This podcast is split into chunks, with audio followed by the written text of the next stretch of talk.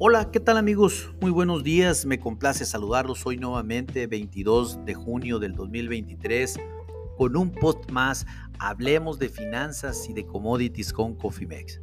En este espacio vamos a dedicarlo para platicar de lo que está sucediendo con los futuros de maíz, con los futuros de soya y con los futuros de trigo en la Bolsa de Chicago en este momento cuál es la información financiera más importante al respecto y qué es lo que esperamos ver en cada uno de los commodities, al menos ahora para la sesión del día de hoy y sobre todo en el mediano plazo.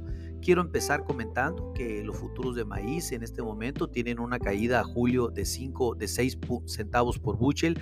En este momento los futuros cotizan en 6.65 centavos por bushel. Los futuros de soya a julio están cayendo solamente 10 centavos por bushel en este momento y cotizan en 15.06 centavos por bushel. Se mantienen por arriba de la barrera de los 15 eh, centavos. Eh, y los futuros de trigo julio están subiendo 7 centavos por bushel y ya están por arriba de la barrera de los 7.41 centavos por bushel. Sin embargo, pues no todo así fue eh, belleza hoy en la mañana a la apertura del mercado.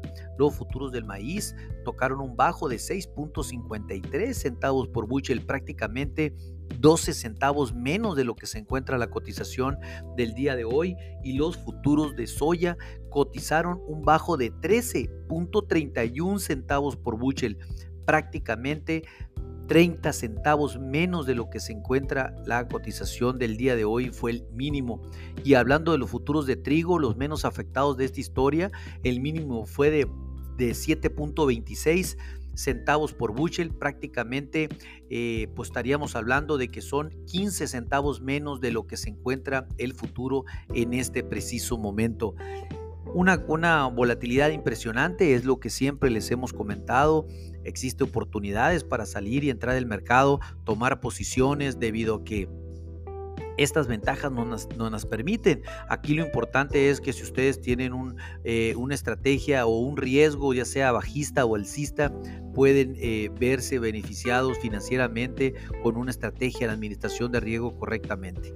En fin, déjenme comentarles que pues hoy en la mañana todo es eh, o todo fue toma de utilidades. Las grandes tomas de utilidades se vieron presentes en los futuros de soya, sin lugar a dudas que fue los que marcaron la pauta para el maíz y muy poco para, eh, para este para, para, el trigo, lo cual también ya lo habíamos comentado desde un principio. Los futuros de maíz habían iniciado cayendo hasta 12 centavos por bushel en la apertura, después de que los actores del mercado buscaran sacar eh, provecho de los máximos recientes del mercado ante un repunte eh, de, que, de, un, de un reporte de clima seco a principios de semana, el cual pues ha ido cambiando un poco, ya hay presencias de lluvias en algunas partes del cinturón del maíz pero también la EPA eh, recortó, eh, recortó el, etanol en el 2024 y en el 2025 de 15.25 mil millones de, galones eh, a solamente 15 mil o a 15 billones, lo cual este recorte en definitiva sí viene en contra de los futuros de los granos, porque recuerden que gran parte de la industria del etanol estaba pronosticando hacer un consumo mayor de granos para los siguientes años. Esto pues no se va a dar y esto es lo que también es una noticia bajista sin lugar a dudas para el futuro.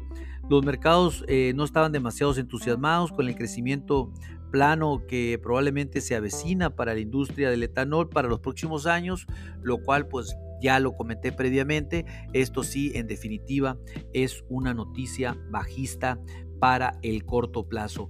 Voy a platicar un poco de la manera técnica del, maíz en este momento. Por los futuros a julio eh, se mantienen eh, bajistas, una tendencia neutral bajista.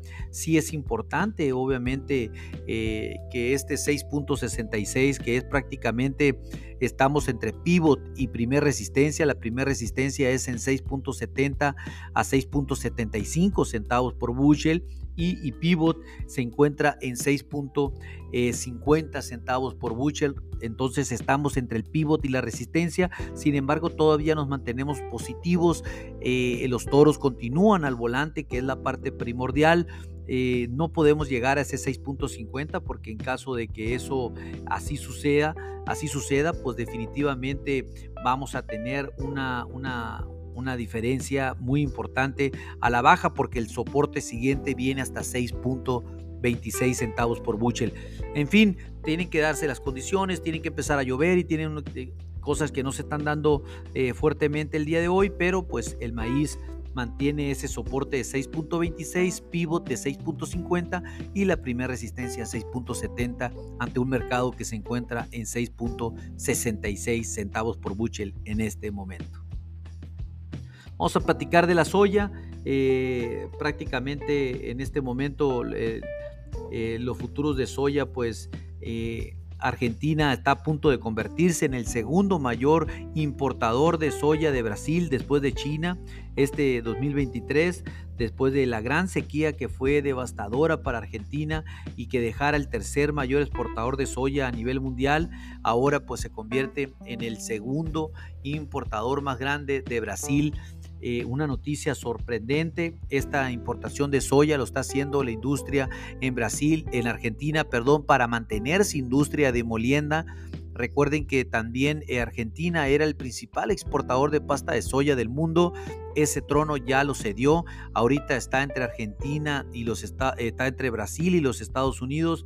Argentina sí que la ha estado pasando mal por eh, la sequía y esto pues definitivamente ha sido bien aprovechado por Brasil y los Estados Unidos en el mercado internacional.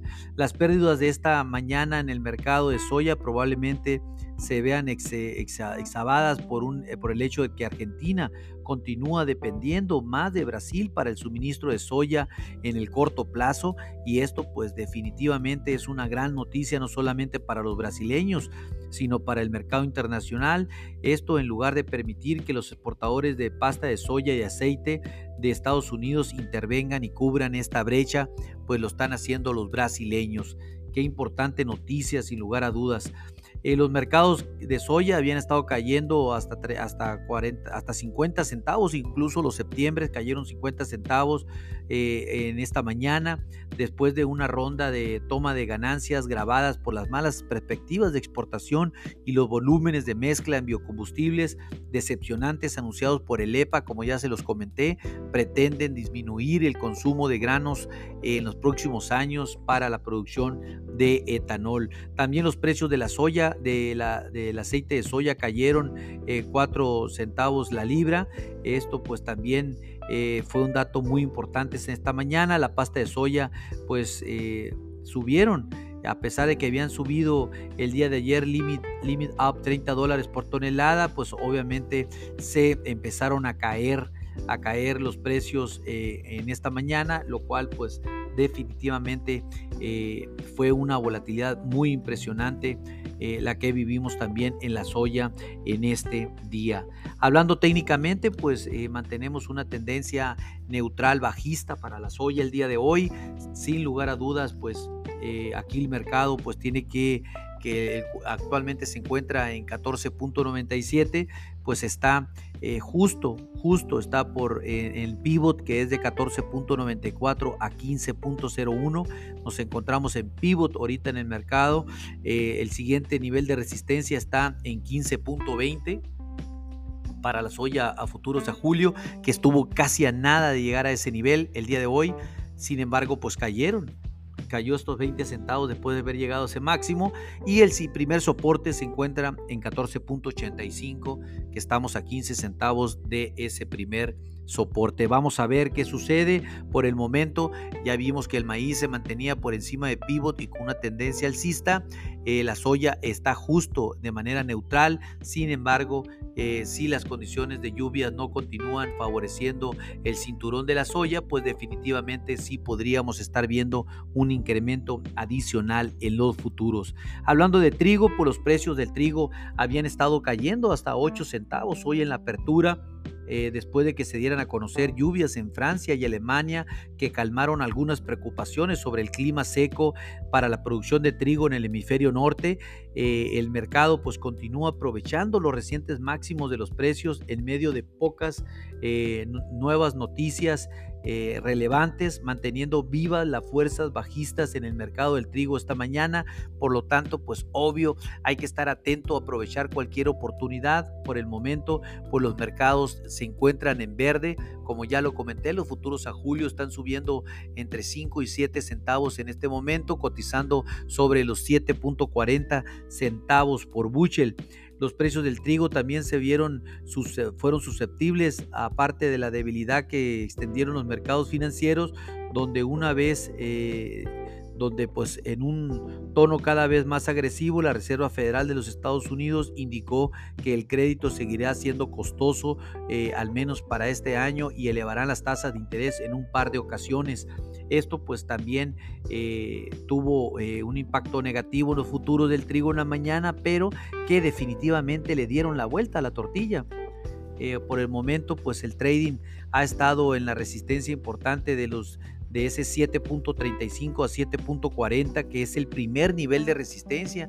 Incluso eh, ahí está en este momento el mercado. Estuvo en la mañana por encima de este nivel, hasta 7.47 centavos por bushel. Por lo tanto, nos encontramos en la parte alta del mercado de eh, nivel de, trigo. Somos alcistas totalmente.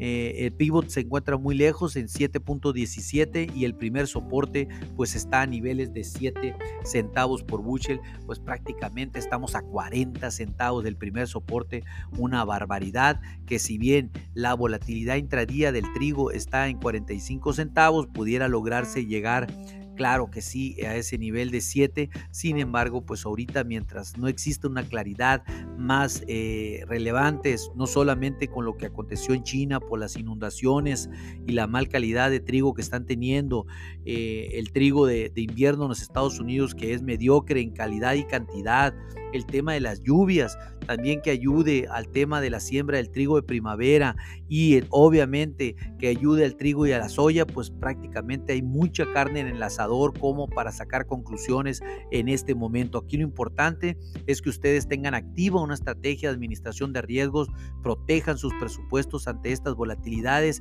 Si ustedes no cuentan con una estrategia definida, llámenos con gusto, podemos desarrollar un traje a la medida. A nombre de todo el equipo de Cofimex y mío propio José Valenzuela, le doy las gracias por su atención y les recuerdo que lo peor es no hacer nada. Pasen un hermoso día. Hasta luego.